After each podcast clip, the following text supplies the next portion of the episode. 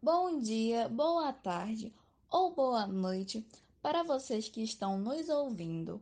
Nós, alunos do quinto semestre de Psicologia, vamos falar sobre a primeira tópica freudiana, ou também chamada de teoria topográfica. Eu, Isabelle, vou iniciar sobre este assunto. Vamos lá. A primeira tópica, expressão que vem de topos, que em grego significa lugar. Daí a ideia que esses sistemas ocupariam lugar, lugares, né, virtuais e com funções específicas. Então, cada um tem uma função específica dentro do aparelho topográfico. A teoria topográfica se refere ao modo como Freud compreende a estrutura da psique. Justifica-se que aquilo que está no consciente não é idêntico àquilo que está no inconsciente. Freud descreveu a mente como um iceberg. Vamos imaginar um iceberg. Aquela parte visível do iceberg corresponde à consciência. O pré-consciente é a parte da mente que está submersa. Uma hora toca a superfície da consciência. O que isso quer dizer? Que o pré-consciente fica logo abaixo da consciência. Ele pode ser facilmente acessado. Mas tem uma parte do iceberg que é profunda e não tem como ter acesso a ela, né, de forma igual consciente, né, que é totalmente visível. Essa parte que abriga os desejos e experiências reprimidas, se chama inconsciente. Essa parte oculta. Mas e o consciente? Essa parte visível. O que é? Eu vou explicar um pouco. Primeiramente, a gente tem que entender que o consciente ele se diferencia do inconsciente pela forma com que ele é operado através de seus códigos e leis. Ao consciente é atribuído tudo aquilo que está disponível imediatamente à mente, certo? Por exemplo, você que está me ouvindo, você está prestando atenção às minhas palavras. Seu consciente está com foco em mim, certo?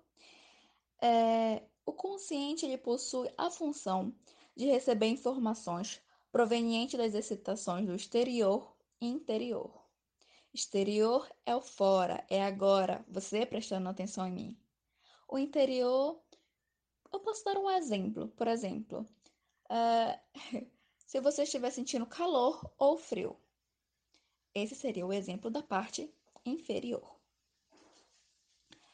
É, e elas podem ser registradas de acordo com o prazer ou desprazer que elas causam. Porém, esse sistema não é um sistema que registra e retém arquivos. As memórias, né? As memórias são exemplos disso. Ela, elas se perdem facilmente, elas não estão na nossa consciência, né? Vamos dizer assim. Para Freud, a consciência é a menor parte da mente humana. Vocês lembram do exemplo do iceberg? Pois é, é exatamente. A parte superior é a parte menor do iceberg e aquela parte profunda é a maior, e ele considera que a parte de cima, que é visível, que é acessada, seja o consciente, mas ela é a parte menor. É... E na consciência está aquilo tudo que nós podemos perceber ou acessar de forma intencional. Outro aspecto importante é que o consciente ele funciona de acordo com as regras sociais respeitando tempo e espaço. Isso significa que é por meio dele que se dá a nossa relação com o mundo externo, a nossa relação um com o outro, certo? E então o que poderia ser em si então o consciente? A gente poderia resumir, portanto, que ele é a nossa capacidade de perceber e controlar o nosso conteúdo mental. Apenas aquela parte é, de nosso conteúdo mental presente no nível consciente é que pode ser percebido e controlado por nós. essa foi o início. Foi só o consciente.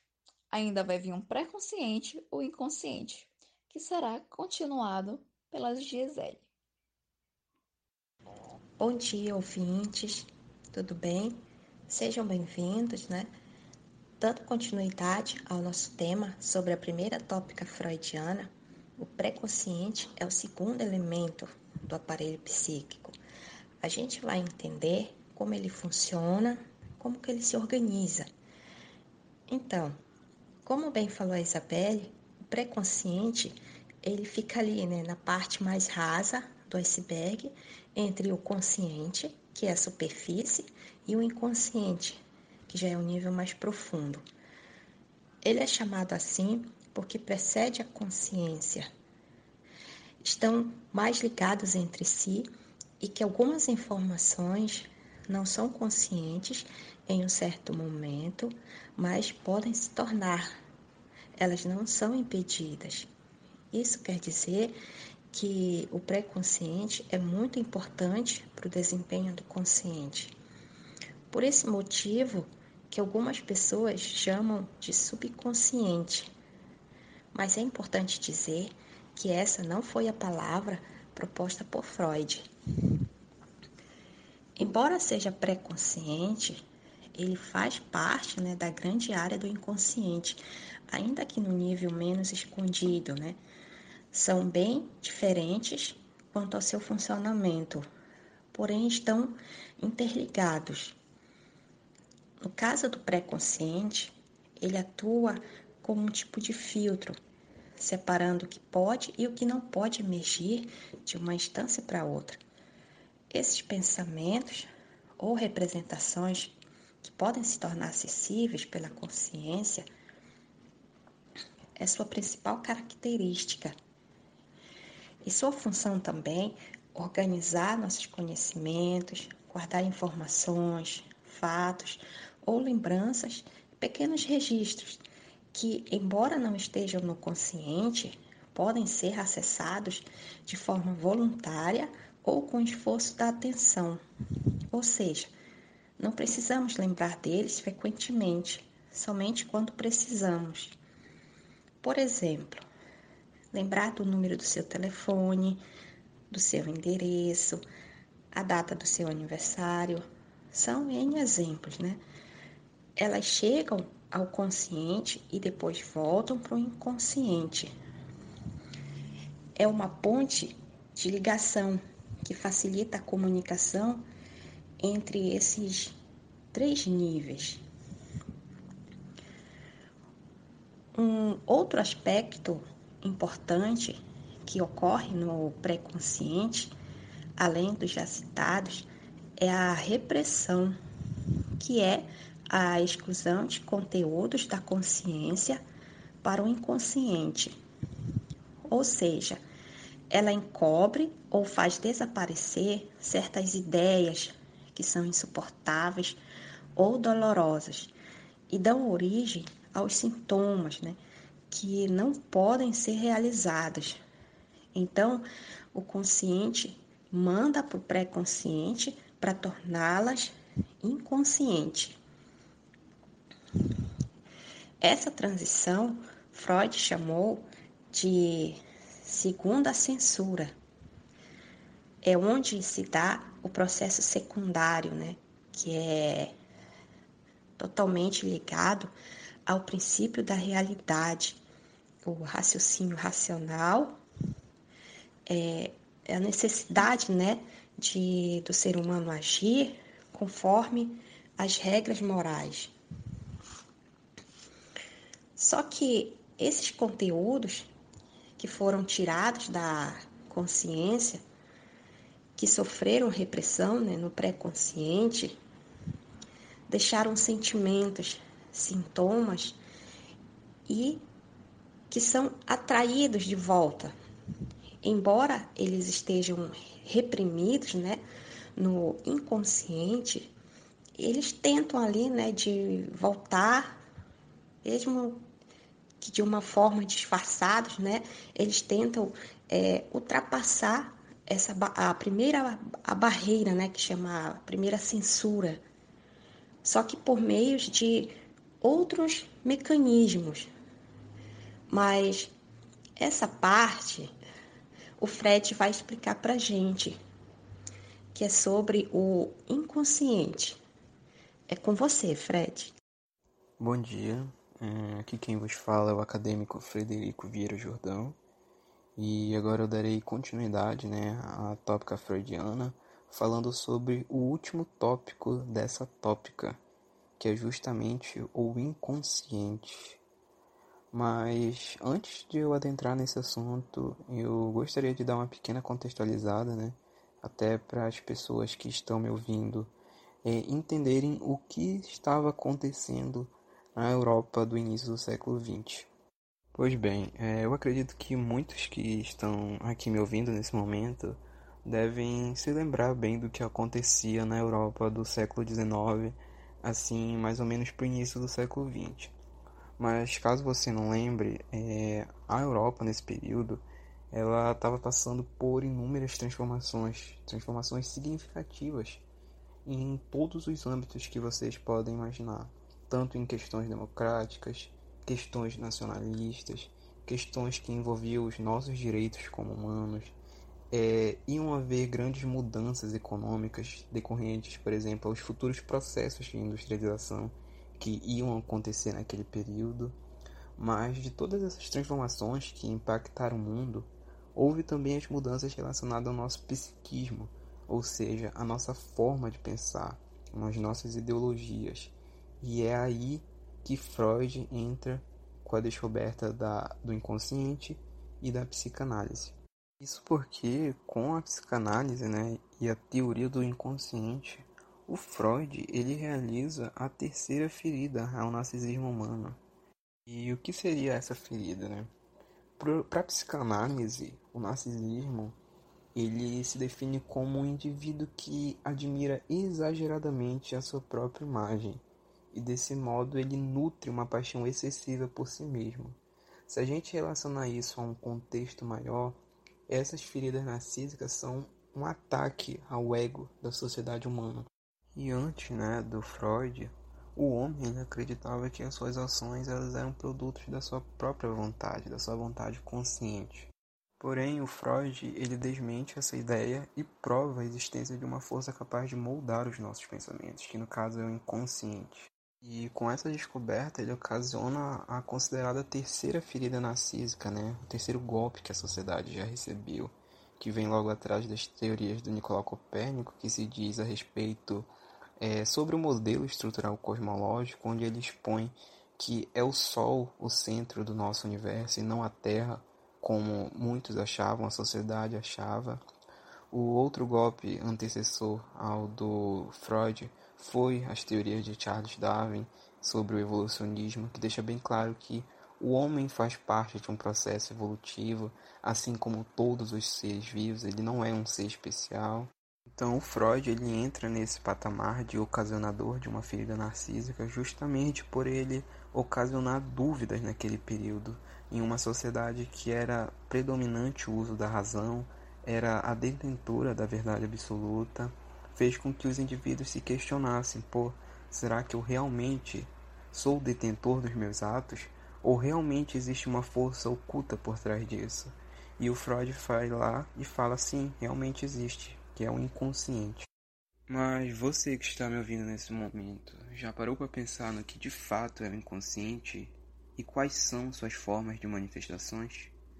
Pois bem, uma metáfora bem comum para compreender o sentido psicanalítico do inconsciente é o do iceberg. Esse modelo é o mais clássico que provavelmente você vai encontrar em todos os lugares. Mas eu vou abreviar bem rápido como é esse modelo. Basicamente, a parte de cima do iceberg, aquela facilmente visível, ela representa apenas um pedaço da sua verdadeira dimensão. E a sua maior parte, ela permanece submersa escondida sobre as águas. Então, essa é a comparação da nossa mente. Aquilo que comumente entendemos como mente humana, né? O, o tradicional, o convencional, né? que chamamos de consciente, é apenas uma ponta do iceberg, enquanto o inconsciente ele é um pedaço que ele está submerso, ele é um pedaço que está insondável. E nessa parte submersa estaria explicado os nossos atos falhos, os nossos esquecimentos, os nossos sonhos e até mesmo as nossas paixões, para vocês terem uma ideia. Uma explicação, no entanto, inacessível para nós. Às vezes a gente não sabe por que a gente se apaixonou pelaquela pessoa. A gente não sabe quais razões fizeram isso. E essas razões elas estão na gente, só que escondida no nosso inconsciente. São desejos, memórias reprimidas, emoções que são banidas do nosso consciente, justamente por talvez elas serem dolorosas ou de difícil controle. Mas elas estão ali e elas se encontram no nosso inconsciente, que é praticamente inacessível para a nossa razão. Já para o Freud, o inconsciente ele seria como uma caixa preta, igual às dos aviões é, ela não seria, no caso, a parte mais profunda da consciência, muito menos a parte que tem menos lógica, mas sim uma outra estrutura.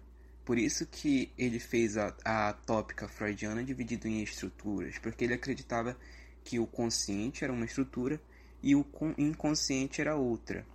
E essa questão elas são muito abordadas, principalmente nos livros Psicopatologia da Vida e o livro da interpretação dos sonhos, que eu creio que é um dos mais clássicos dele. Então, você aí que está me ouvindo, estudante de psicologia ou não, é, eu recomendo você ler esse livro, pois ele é muito agregador para esse conteúdo. Mas, enfim, outra questão que deve ser esclarecida é o inconsciente e as suas formações. Sabemos até então que o inconsciente ele se apresenta diante de nós como um, ato inesperado, ele acontece simplesmente do nada ele surge rapidamente na nossa consciência e ele nos deixa de certa forma confuso, né? Por que eu pensei nisso agora? Qual é a razão desse meu pensamento tão aleatório nesse momento? E esses conteúdos que chegam na nossa consciência geralmente são carregados pela libido, né? A nossa pulsão sexual, ou seja, o nosso desejo de realizar algo, a nossa vontade de realizar aquilo que o corpo da gente está exigindo. E esses conteúdos né, do sistema inconsciente, eles só conseguem chegar na consciência depois que eles são modificados pela censura, no caso o recalque e a resistência. O recalque ele é o processo no qual todas as representações de pensamentos, é, imagens, fantasias ou recordações que estejam ligados a algum tipo de desejo, algum desejo pulsional, elas devem ser proibidas de surgir na nossa consciência. E a resistência, né, o próprio nome é autoexplicativo, é como se fosse uma força psíquica que se opõe a tornar consciente aquilo que está no inconsciente, né? Uma barreira que tenta barrar todos aqueles pensamentos que são considerados proibidos, né? Um bom exemplo desses são os nossos desejos reprimidos da infância. E outros fatores bem interessantes que eu posso é, dissertar aqui para vocês, meus ouvintes, sobre a inconsciência, uma delas é que ela é atemporal. Isso mesmo, ela não tem uma noção de tempo. Ela não sabe o que é presente, ela não sabe o que é passado, ela não sabe o que, é, o que é futuro. Ela simplesmente ela liga os assuntos de forma associativa e por isso que às vezes os nossos desejos infantis, eles refletem na nossa vida adulta, no nosso dia a dia. Outro fator é que o inconsciente, ele é dotado pelo processo primário, ou seja, ele é submetido ao princípio do prazer, aquilo que eu já abordei antes, né, as nossas pulsões sexuais, a nossa vontade, o nosso imediatismo de realizar tal desejo. Por exemplo, às vezes a gente tem que prestar atenção em algo, por exemplo, na aula, mas a nossa percepção, o nosso nosso pensamento está em outra coisa. Por exemplo, às vezes bate fome no meio da aula e a nossa cabeça fica só naquilo: eu preciso comer, eu preciso sair dessa aula e ir comer. Ou seja, a gente está evitando a realidade e tentando realizar uma pulsão que está vindo dentro da gente. E outro fator sobre a inconsciência é que é nela que age a nossa primeira censura, que no caso é o recalque, algo que eu já abordei aqui, e basicamente são as nossas fantasias, os nossos desejos que são proibidos de chegar ao nosso consciente, elas são proibidos justamente por esse recalque. E também devemos levar em conta que a resistência também faz parte disso, porque a resistência também ocorre no nosso inconsciente. Então o Freud, ele chegou à conclusão do seu primeiro aparelho psíquico, no caso a sua primeira tópica freudiana, que dentro desse sistema existe um constante conflito de forças e desejos inconscientes que fazem de tudo para serem manifestados ou emergidos no nosso campo consciente. E também dentro desse sistema há várias contraforças que operam justamente para a não satisfação desses desejos, ou seja, há um grande conflito entre satisfazer tal desejo ou apenas reprimi-los. E anos mais tarde, o Freud ele vai reformular a sua teoria do aparelho psíquico e vai postular a segunda tópica freudiana, onde ele nomeia as instâncias id, ego e superego. Entretanto, esse assunto vai ficar para outro podcast, porque nesse momento a acadêmica Isabelle vai apresentar um convidado muito especial que topou dialogar um pouco sobre a sua perspectiva a respeito da primeira tópica freudiana. Oi, gente! Então, convidamos o psicólogo Eri Pacheco para falar sobre a primeira tópica, que é o que está sendo falado né, aqui nesse podcast. Então, seja bem-vindo, Eric. E quero, queremos saber como é sob o ponto de vista de um psicólogo, né? Para melhor entendimento. Olá, é um prazer imenso estar aqui falando com vocês. Uma experiência nova, porque ainda não tive acesso a gravar um podcast, mas fico muito feliz de ter sido convidado é, para conversar um pouco com vocês sobre a primeira tópica do Freud. Bem? Então, eu sou o Eric, sou psicólogo egresso do IESPES, sou pós-graduado em Psicologia Hospitalar e da Saúde, sou pós-graduando em Psicologia Clínica, especialmente na abordagem junguiana, e sou residente no programa de Oncologia ah, da Universidade Estadual do Pará, é, com a prática acontecendo no Hospital Regional do Baixo Amazonas. Tá então, me foi solicitado para a gente conversar um pouco sobre a primeira tópica. É, de uma maneira muito simples e muito tranquila, conversar com vocês é, e começar a introduzir para vocês que, que história é essa que o Freud cria ali é, por volta de 1900, 1915, né, que é o modelo topográfico da psique. O que, que isso significa? O modelo topográfico da psique tem a ver é, com uma discriminação de estruturas, tá bem? Então, tópica, né, modelo topográfico. Tópica é relacionada a um lugar. Aí a gente está pensando em uma coisa ainda de geografia. Né? Então, tópica essa coisa que tem relacionada ao lugar, topos, né, em grego, lugar, topografia, relevo, fundos e elevados, né, tem a ver com um local onde alguma coisa acontece. Então, o que, que acontecia ali na cabeça do Freud? Ele estava dizendo que a nossa psique, a nossa mente, ela dava conta de ser estruturada, tal como o nosso cérebro tem estruturas pré-determinadas pela neurologia, né? Freud era neurologista, a gente não pode esquecer disso. Então, no texto A Interpretação dos Sonhos, que foi um texto ali de 1900, 1915, ele fala um pouco dessa topografia que a nossa mente pode ter. Então, daí vem primeira tópica. Né? Topografia é um relevo fundo ou elevado, o que tem total a ver com o que o Freud está dizendo aqui. O Freud, na primeira tópica, ele vem dizer que existe um sistema, né, um sistema psíquico. E a figura mais clássica na universidade, quando a gente começa a pensar em primeira tópica freudiana, é o quê? A gente vai pensar no iceberg. Por quê?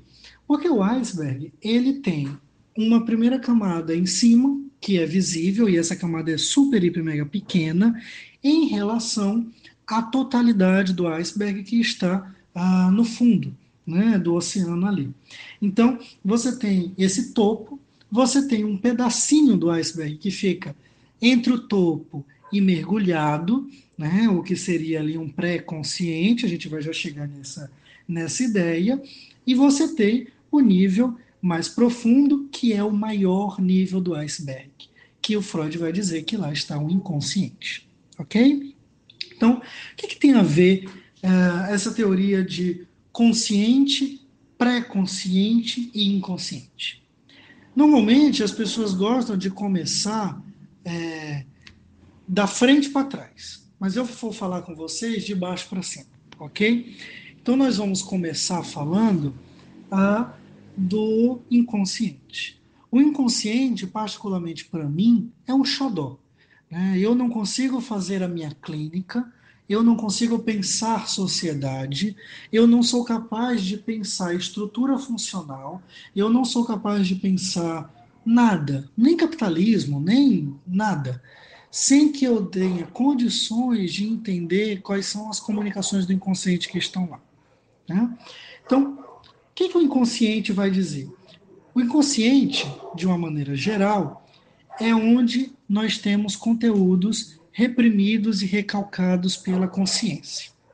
Tá? Então, aqui eu vou fazer um asterístico, ah, um parênteses, um adendo. Por quê? É, primeiro eu preciso pedir desculpa, mas a gente não pode esquecer que eu estou gravando esse podcast pelo meu computador, então vocês devem estar ouvindo aí uh, os sons dos vizinhos e de tudo isso acontecendo, mas eu acho que o que importa é que vocês estejam recebendo um som audível, tá bom? E aí nós vamos uh, para o inconsciente, que é esse local onde nós temos conteúdos que foram reprimidos ou recalcados pela consciência, tá? Esse inconsciente é a maior parte da estrutura ok? Ah, lá existem os sentimentos dolorosos, que são banidos. Então, nós temos um trauma, o consciente pega esse trauma, ele é muito sensível a este evento e ele recalca este evento. Ele recalca este evento tão profundamente que nós não temos acesso livre a este evento.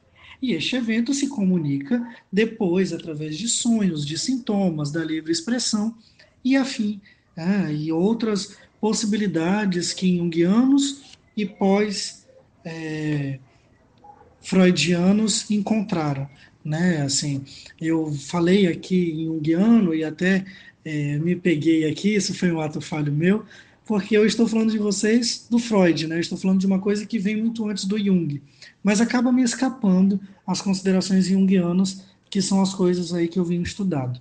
Mas nós vamos aqui nos ater no Freud, ok?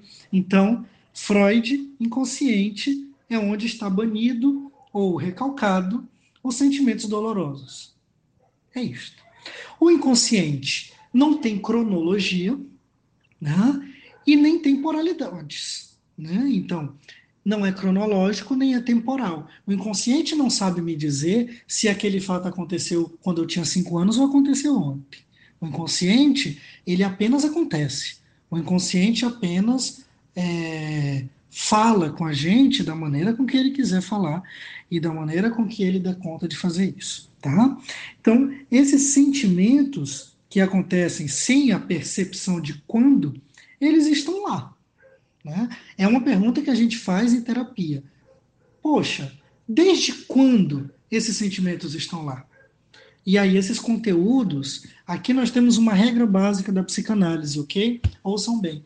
Os conteúdos que estão no inconsciente, obrigatoriamente, sempre tentam emergir. Então, o conteúdo que está no inconsciente, ele sempre vai tentar subir para a consciência. Sempre sempre. Ok? Então, estou falando de vocês de baixo para cima, né? Nós estamos aqui falando dessa grande estrutura e nós vamos subindo para o pré-consciente. Mas, Eric, o que, que é o pré-consciente? Gente, o pré-consciente é um porteiro.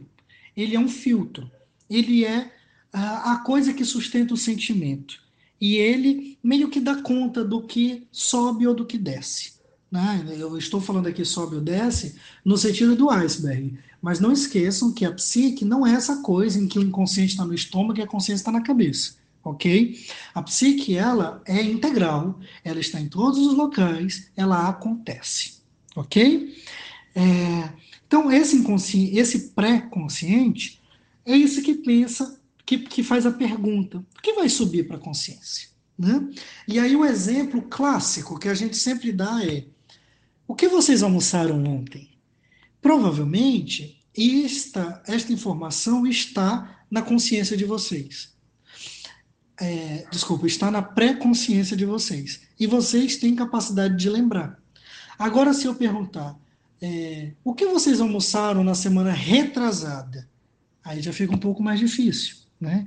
Ou se eu perguntar, o que vocês fizeram no aniversário de vocês de três anos de idade? Mais difícil ainda.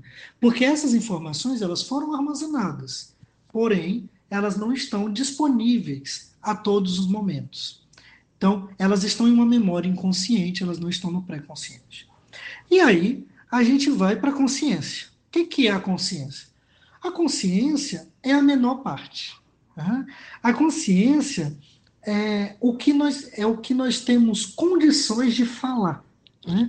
Então, se a gente pensar aqui em pergunta, né, a pergunta do inconsciente é: desde quando isso está lá?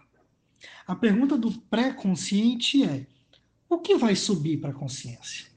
E a pergunta do, do consciente é: o que é que eu sei falar? O que é que eu estou pronto para falar a qualquer momento? Né? Então, nós falamos o que está na consciência. Às vezes, o inconsciente rompe as barreiras para soltar as informações que ele julga que precisamos saber.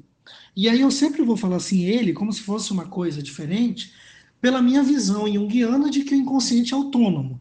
Mas aí não esqueço, nós estamos ainda falando aqui do Freud, 1900, é mais antigo. Tá? Eu vou fazer esse adendo só para vocês pegarem aqui ah, que é, esse meu jeito de falar é um jeito de falar já de algumas outras atualizações, ok? E aí vocês decidem o que, que vocês acham, se o inconsciente é autônomo ou não. Mas esse consciente é a menor parte é a parte que temos acesso. Ponto final.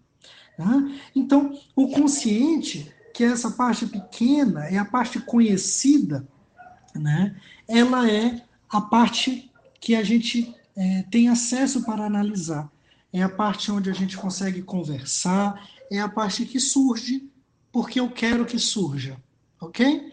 E o inconsciente, que eu diria ser o interesse, o interesse da psicanálise, né? É essa parte onde as coisas estão guardadas e essas coisas guardadas vêm nos visitar vez ou outra. Essas coisas guardadas vêm falar com a gente vez ou outra, ok? Então, a primeira tópica, ela é o quê? de uma maneira simples e prática. A primeira tópica é uma organização das estruturas básicas da psique: inconsciente, pré-consciente, consciente. Ou diria Freud, consciente, inconsci... É, desculpa, consciente, pré-consciente e inconsciente. Tá bom? Aí vocês escolhem qual é o caminho que vocês querem seguir. É, esses conteúdos nunca se esqueçam. Conteúdos que passam pelas barreiras da pré-consciência, que são armazenados no inconsciente ou que sobem para a consciência, são conteúdos carregados de libido e pulsão sexual. Por que, que eu estou falando é, desses temas aqui? É, ele era para falar de tópica, mas a gente tem que entender o que, que movimenta a energia psíquica. E o que movimenta a energia psíquica é a libido. Ah, no Freud, a libido é sexual. Nos pós-freudianos, a gente já tem uma compreensão mais ampliada. Tá bom? Mas nós vamos ficar aqui no Freud, nessa libido, como pulsão sexual, que é o que te impulsiona, tá? é o que te empurra para uma modificação. Tá bom? É o que te empurra para que essas coisas aconteçam na sua estrutura. Então a estrutura desce, sobe, sobe, desce. E nós vamos vivendo aí nessa polaridade do consciente para o inconsciente. Né? Nós vamos vivendo a nossa vida toda sobre essas polaridades. Então, a primeira tópica, né, consciente, pré-consciente, inconsciente, ela sugere essa quase passividade ah, da estrutura psíquica como um sistema de porteiras que armazena, que libera, que guarda, que, que é, esconde, que recorta, que retrai ou que escancara em algumas outras formas, tá bom? E aí, depois nós vamos indo para onde? Nós não, o Freud foi para onde? O Freud foi para a segunda tópica, que é onde ele diz que existe uma atitude na psique. E aí o Freud vem falar de id, ego e superego. Mas não me pediram para falar com vocês da segunda tópica, me pediram para falar com vocês dessa estrutura mais é, prática, às vezes passiva, como eu falei, mas de uma estrutura sistemática da psique. Freud sistematizou a psique a partir é, dessas três estruturas. Se Freud não tivesse não sistematizado essas três estruturas, não seria possível termos hoje uma psicanálise ou qualquer outra linha de abordagem que carregasse o inconsciente como principal base. Ok? É, de uma maneira bem tranquila e leve, acho que é isso que eu posso conversar com vocês. Tá? Agradeço imensamente o privilégio de estar aqui falando. Espero que este podcast, este áudio, encontre vocês bem, né? tenha encontrado vocês em segurança. Por favor, se protejam, se guardem, façam terapia sempre. Não esqueçam que este momento que estamos vivendo uh, são momentos em que os nossos conteúdos da consciência e os conteúdos, principalmente da inconsciência, emergem. Atentem-se para os sinais que o corpo de vocês dão. É sempre comunicação do inconsciente. Tá bom? Fiquem bem e muito obrigado. E assim concluímos nosso trabalho com essa participação maravilhosa, né? Que foi uma apresentação perfeita do Eric. E esperamos que todos vocês tenham compreendido o que foi e a importância da primeira tópica freudiana para toda a psicanálise, né? Então só temos a agradecer e assim concluímos esse podcast.